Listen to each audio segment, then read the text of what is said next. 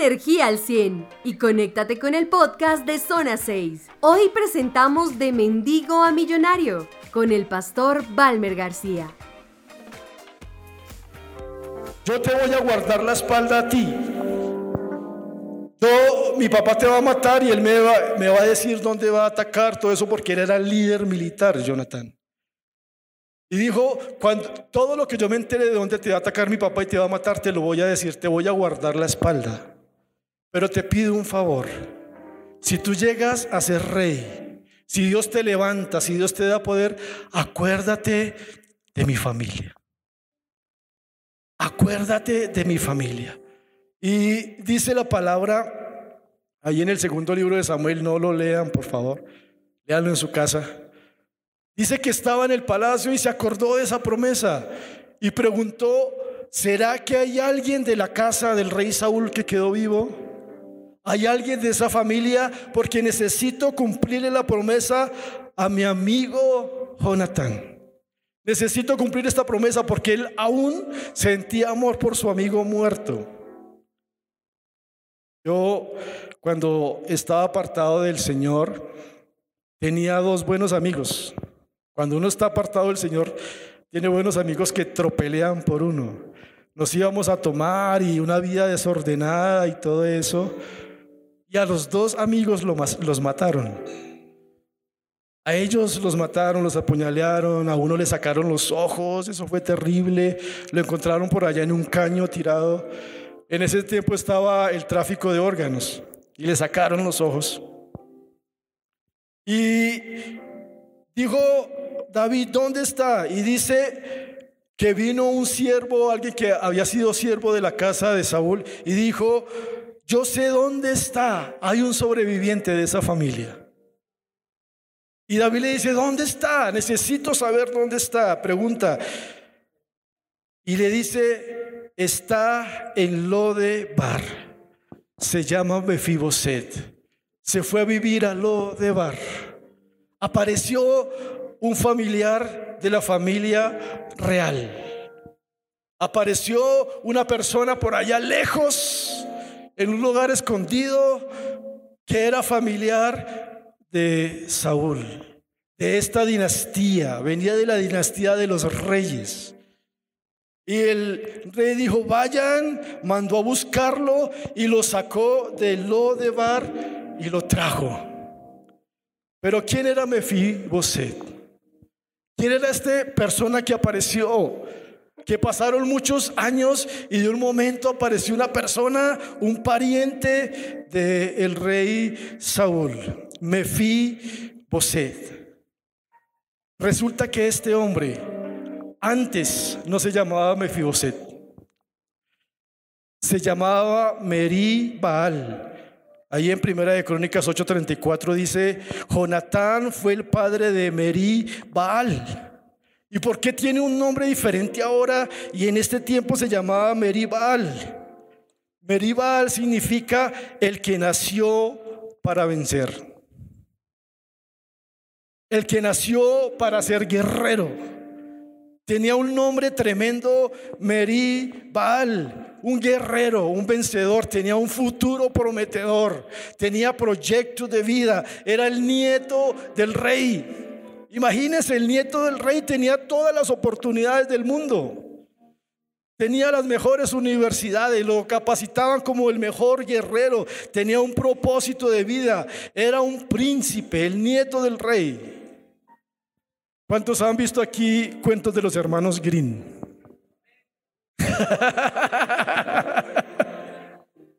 ¿Se han visto cómo salen los príncipes ahí? Todos bonitos. Yo no sé por qué todos los príncipes son monos y de ojos verdes. Y a uno lo dejan por allá descartado y altos.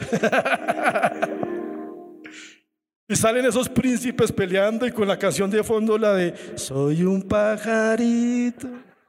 Te quiero, no me olvido. Ah, pero se la ven, ¿no? Perdónenme ese pecado, por favor.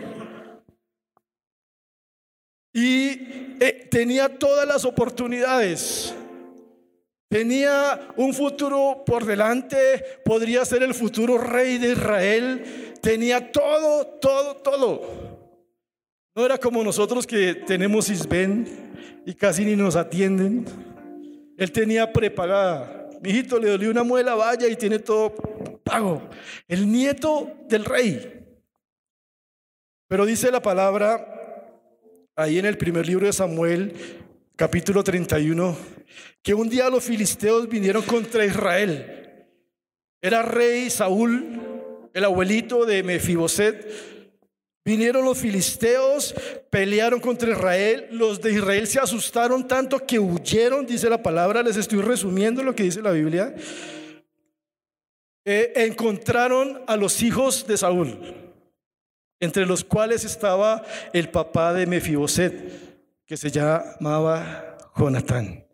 Y dicen que los encontraron y los mataron. Y Saúl se asustó tanto porque dice que los flecheros, los que lanzaban flechas, los alcanzaron y le pasaban las flechas por lado y lado y ya casi mataban al rey Saúl y él se asustó muchísimo. Tuvo mucho miedo. Entonces el rey Saúl le dijo a su escudero, mátame. Le pasó la espada y le dijo, mátame.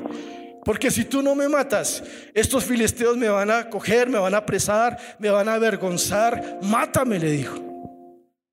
El escudero le dijo, yo no, yo no soy capaz de matarlo. Y dice la Biblia que Saúl cogió su espada, se la puso en su pecho y se tiró sobre su espada. Se suicidó.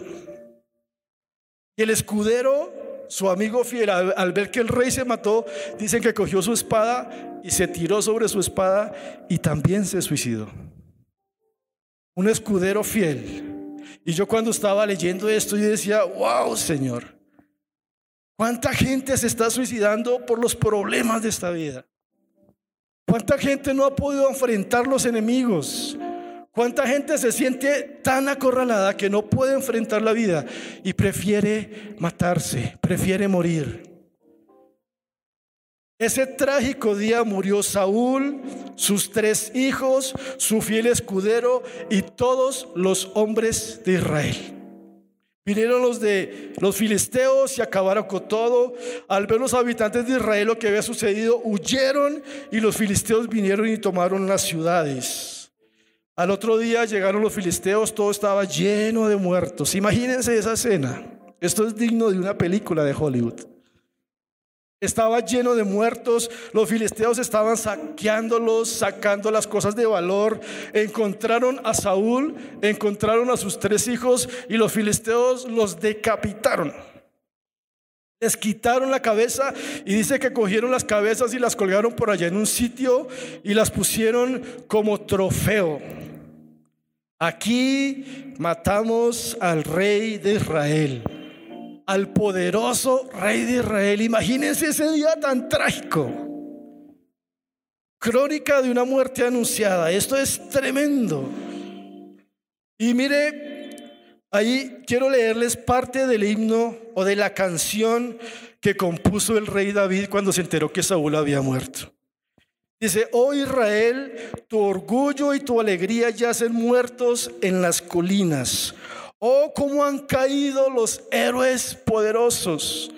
Él decía, Saúl y Jonatán eran personas poderosas, eran personas guerreras. No lo anuncien en Gad, ni lo proclamen en las calles de Ascalón, o a las hijas de los filisteos se alegrarán, y los paganos se reirán en aires de triunfo. Decía, no le digan esto a nadie, porque nuestros enemigos se regocijarán.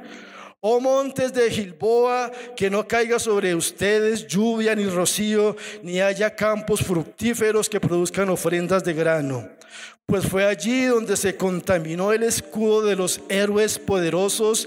El escudo de Saúl ya no será ungido con aceite. El arco de Jonatán será potente y la espada de Saúl realizó su trabajo mortífero derramaron la sangre de sus enemigos y atravesaron a muchos héroes poderosos.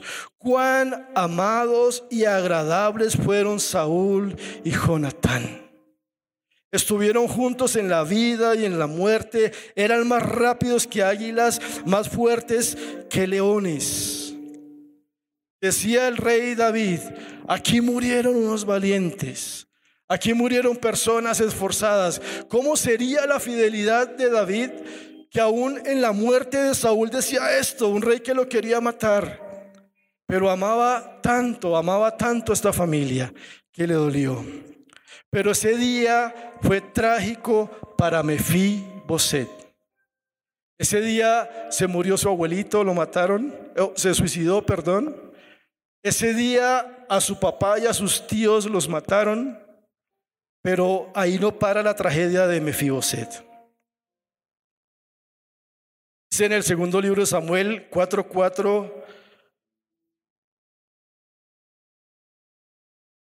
Mefiboset quien quedó lisiado de los pies cuando niño. Cuando Mefiboset tenía cinco años, llegó a la noticia de Jezreel que Saúl y Jonatán habían muerto en batalla. Al enterarse la niñera, tomó al niño y huyó, pero en el apuro se le cayó y quedó lisiado. Para completar la tragedia, Mataron a su familia, la niñera, la que vivía en palacio con Mefiboset, porque en ese entonces cuando mataban al rey tenían que matar toda su dinastía, toda su descendencia de hombres para que ninguno volviera a tomar el trono o para que no cobraran venganza. Entonces esta niñera acogió a este niño, a este príncipe, que tenía toda una vida por delante, que tenía todas las oportunidades por delante, se lo llevó en sus brazos, se fue corriendo para que no lo mataran y de un momento a otro se descuidó, se cayó y ese niño, ese príncipe de cinco añitos, quedó lisiado de los pies. ¡Oh, qué tragedia! Y ahora ya no se llama de llamarse Meribal, el que nació para vencer, el que nació para ser guerrero. Desde ese día se llamó Mefiboset, que ahora sería desesperanza. ¿Saben que en ese tiempo los nombres decían el destino de las personas? Si leemos la Biblia, cuando Dios encontraba con personas para su servicio, lo primero que hacía era cambiarles el nombre. A Saulo, ¿cómo le puso? Pablo. A Abraham le puso Abraham. A Jacob, ¿cómo le puso? Israel. Porque en ese tiempo el nombre era el destino. Y este de ser un guerrero, de ser una persona que iba a poseer la tierra, se vino a llamar desesperanza. Ya no hay esperanza para él. Ya no hay nada que hacer con este niño. Ya no es príncipe. Ya pasó cosas tan duras en su vida que no hay nada que hacer. Es un caso perdido. ¿Cuántos hemos pasado por cosas que nos han marcado la vida? ¿Cuántos hemos pasado por dolor, por culpa de nuestros papás, por errores de nuestros papás? Si vemos, este niño no tenía la culpa de nada. Errores de sus papás, errores de otras personas, errores por nosotros mismos. Hemos pasado por cosas que nos marcan la vida. Situaciones que nos enfrentan, que nos frustran, que nos dejan sin esperanza un divorcio de los papás, un abandono, una ruptura sentimental, un embarazo no deseado, un aborto, una pérdida económica o nunca poder levantarnos, una violación, una relación sexual con otra persona que no es su cónyuge o algún error que cometimos y toda la vida ha estado martillando a nuestras vidas. Cosas que no se han podido superar. ¿Cuántas personas están luchando y están viviendo una vida trágica? Pero ahí no para todo. Después de que muere su familia, después de que queda lisiado de los pies, dice la Biblia, se fue a vivir a Lode Par. Se fue a vivir a un lugar abandonado, un lugar a las afueras del pueblo de Israel y el significado de lo de bar donde se fue a vivir es dolor, miseria, tristeza, oscuridad, soledad, desesperanza. Mire los significados de donde se fue a vivir. Territorialmente hablando, lo de Bar es una tierra bíblica en Galaad, muy cercana al mar de Galilea. También es un lugar sin condiciones para vivir. Se fue a un lugar, no tenía dinero, no tenía nada, salieron con lo que tenían y allá se fueron a un lugar abandonado, a un lugar solo. Pregúntale a la persona que está al lado tuyo, ¿dónde estás viviendo en este momento en tu vida?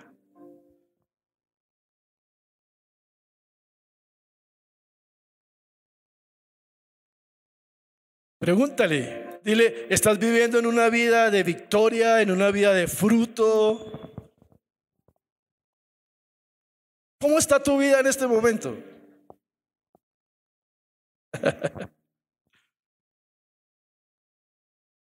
Viciado.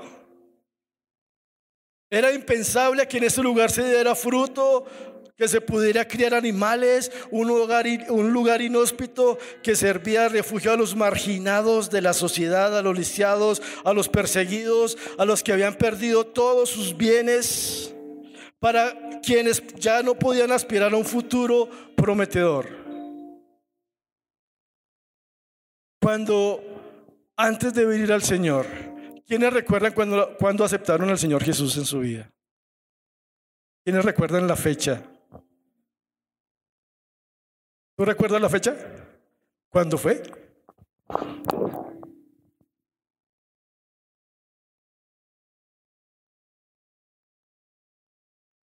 ¿De qué año?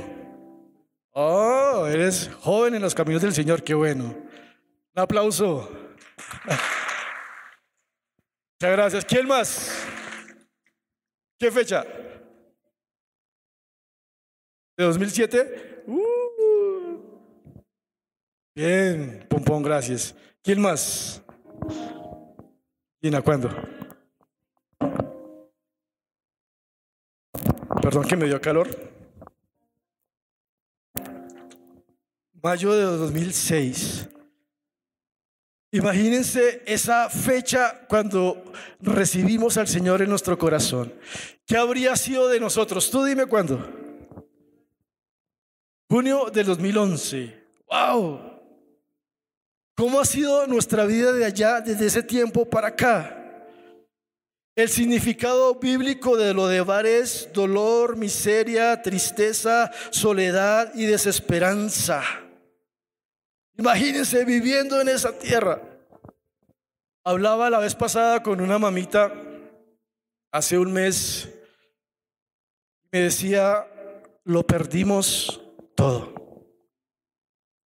Hicimos malos negocios, perdimos empresa, se nos llevaron el carro, se nos llevaron los, teníamos dos apartamentos, los perdimos. Estamos sin trabajo, estamos sin empleo, no tenemos dinero, ahora vienen a quitarnos lo poquito que tenemos. Mi hija ha intentado suicidarse tres veces. Estaban viviendo en lo de bar en una tierra sin condiciones. Pero nosotros en este momento, ¿cómo estamos viviendo? Aún después de haber conocido al Señor, ¿se han sabido de los pastores que se han suicidado? Terrible. Terrible. Uno dice, ¿cómo se puede suicidar un pastor? Cómo personas que conocen a Dios se pueden suicidar porque están viviendo, porque no han sanado cosas en sus vidas, porque están viviendo tiempos de dolor. Pero David se acordó de Jonatán. Y David dijo, ¿dónde está esta persona para que yo le haga benevolencia? ¿Dónde está esa persona para yo hacer algo por él? Porque me acuerdo de mi amigo Jonathan. ¿Dónde está esa persona? Y le dicen dónde está y la manda a traer. Mire lo que pasa. Hoy que estamos hablando del Día del Amor y la Amistad. Hoy que estamos hablando de que estamos recordando amigos, que estamos recordando el amor. El amor de mi vida está aquí, que se llama Denise González que la conocí, ella no se enamoró de un príncipe, se enamoró de mí. Y la amo con todo mi corazón y es el amor de mi vida. Después de Dios, mi esposa es el amor de mi vida. Y un día, estando en mi de bar, estando en mi desesperanza, en mi angustia, en mi dolor, el rey me mandó a llamar. Dios, papá Dios dijo, ¿dónde está Valver? ¿Dónde está Diego? ¿Dónde están? ¿Dónde está Julie? ¿Dónde están? Empezó papá a decir, ¿dónde están alguien para que le haga bien?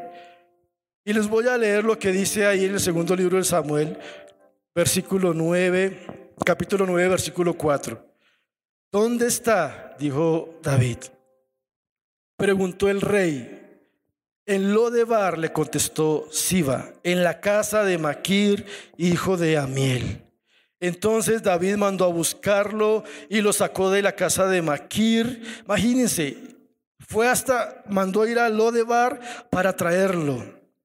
Su nombre era Mefiboset, era hijo de Jonatán, nieto de Saúl. Cuando se presentó ante David, se postró hasta el suelo con profundo respeto. Miren esto tan hermoso. Una persona que no valía nada, supuestamente una persona que nadie daba un peso por él. Una persona que estaba olvidada, que estaba en el fracaso, que se sentía la persona más fracasada del mundo. De un momento a otro está al frente del rey. De un momento a otro está al frente del rey. Y yo me imagino, eso no lo dice la Biblia, lo digo yo. Yo me imagino que él diría, me mandó el rey a llamar para matarme de pronto. Porque de pronto pensará que yo voy a tomar el reino. Me llamó, me mandó a llamar y dice que se tiró con profundo respeto, se postró ante él con profundo respeto. David dijo, saludos Mefiboset. Mefiboset respondió, yo soy su siervo. No tengas miedo, le dijo David. Mi intención es mostrarte tu bondad porque lo que le prometí a tu padre Jonatán, te daré todas las propiedades que pertenecían a tu abuelo Saúl. Comerás aquí conmigo a la mesa del rey. Mefiboset se inclinó respetuosamente y exclamó: Mire dónde estaba la identidad de Mefiboset. ¿Quién es tu siervo para que le muestres tal bondad a un perro muerto como yo? Mefiboset se sentía un perro muerto. Se sentía que no valía para nada. ¿Cuántas personas sienten que no sirven para nada, que no valen nada? porque tuvieron, han hecho cosas feas en su vida o han pasado por momentos duros, momentos de frustración, que su familia está pasando momentos económicos duros, que no ha podido estudiar, que no ha podido capacitarse, que ha perdido oportunidades, que ha cometido errores en la vida y llega a sentirse como un perro muerto. ¡Wow! Yo soy un perro muerto, ¿por qué me miras, rey? Yo soy un perro muerto, ¿por qué me miras, Dios? Yo soy un perro muerto. He cometido tantos errores, he despreciado tantos trabajos, he hecho cosas malas, mi familia es mala, se han cometido errores. ¿Por qué me miras a mí, Dios, si yo soy un perro muerto? Entonces el rey llamó a Siba, el siervo de Saúl, y dijo, le he dado al nieto de tu amo todo lo que pertenecía a Saúl y a su familia. ¡Wow! El rey dijo, te voy a dar a ti todo lo que era de Saúl. Te voy a dar a ti todo lo que era de tu familia. Te voy a dar a ti el reino, todo lo que era ellos. Ve y coge todo eso. Todo eso es tuyo. De un momento a otro el rey le dice eso, wow. Tú, tus hijos y tus siervos cultivarán la tierra para él. Está dando esta orden a, a su siervo, el rey, para que produzcan alimento para la casa de tu amo. Pero Mefiboset, el nieto de tu amo, comerá aquí a mi mesa. Siba tenía 15 hijos y 20 siervos. Mefiboset resultó con siervos, resultó con personas que le servían. Siba respondió, sí, mi señor. El rey, yo soy su siervo y haré todo lo que me ha ordenado. A partir de ese momento, Mefiboset comió a la mesa del rey.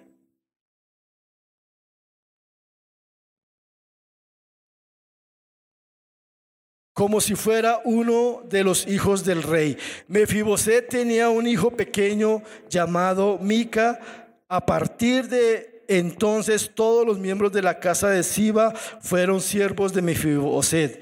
Y Mefiboset, quien estaba lisiado de ambos pies, vivía en Jerusalén y comía a la mesa del rey. Yo no sé tú cómo te sientas en esta tarde. Si te sientes la persona más indigna del mundo. Si dices, soy tan pecador, he hecho cosas tan malas, yo no soy digno de que Dios me llame. Yo no soy digno de que Dios haga algo en mi vida. Yo no conozco a Dios. ¿Por qué Dios me estaría llamando?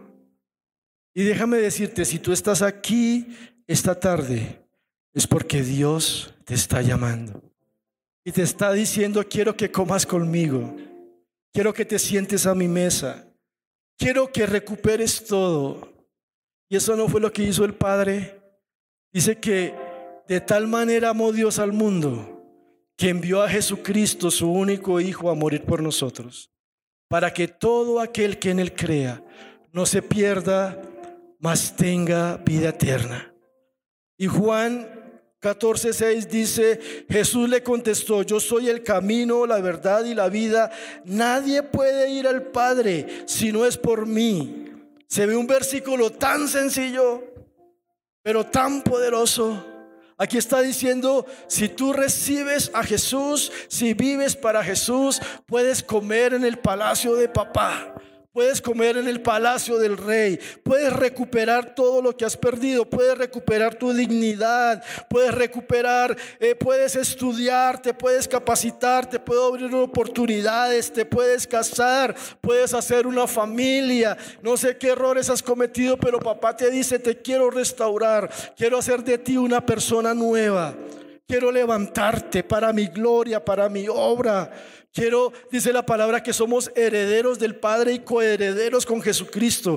Cuando venimos a Dios, cuando aceptamos a Jesús y vivimos para Jesús, la herencia de Jesús también nos corresponde a nosotros. Imagínense la herencia de Jesús, cómo será esa herencia.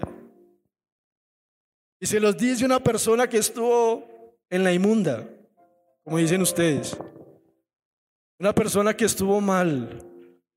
Una persona que fue alcohólica, una persona que se fumaba cualquier cantidad de cigarrillos de Malboro diarios. Una persona que se iba a tomar un fin de semana y no llegaba en días.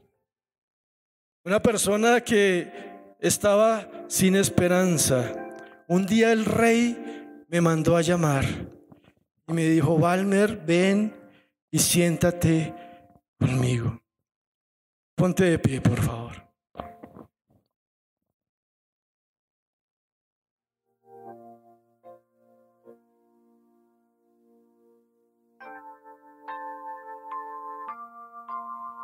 Yo quiero hacer lo siguiente. Quiero que se abracen ahí parejitas. Solo parejitas, por favor. Sí. Búscale un compañero a él, por favor. Aquí hay un joven, por favor, si me lo abrazan, gracias.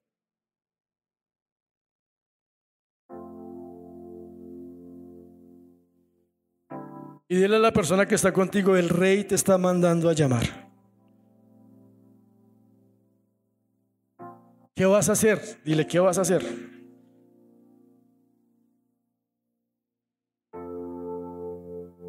Hoy algo que pone el Señor en mi corazón es que hoy muchos van a recobrar su dignidad. Hay muchas señoritas que han sido decepcionadas, han sido abusadas, han sido abandonadas y vienen destrozadas. Hay muchos jóvenes que vienen destrozados, vienen frustrados y dicen, pero ¿qué hago? ¿Para dónde cojo? ¿Qué estudio? No tengo dinero. Hoy el rey Dios, papá, te está mandando a llamar. Ahora cierra tus ojos y dile, aquí estoy, Dios. No importa cómo te sientas. Mefibosé se sentía como un perro. No sé tú cómo te sientas hoy. Y mientras estás abrazando a esa persona, imagínate que es papá el que te está abrazando. Y te está diciendo, ven a mi mesa.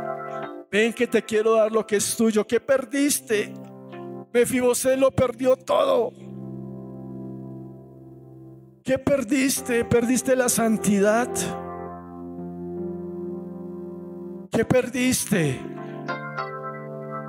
¿Perdiste tu dignidad con relaciones sexuales? ¿Perdiste tu dignidad? ¿No estudiaste? ¿No te capacitaste? ¿Andas en pecado? Hoy papá te dice, ven y come conmigo. De pronto te parece una locura. De pronto dirás, pero ¿qué? ¿Qué es esto?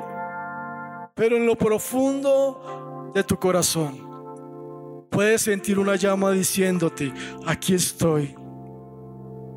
Y aquí te estoy esperando. Esperamos que hayas disfrutado esta enseñanza.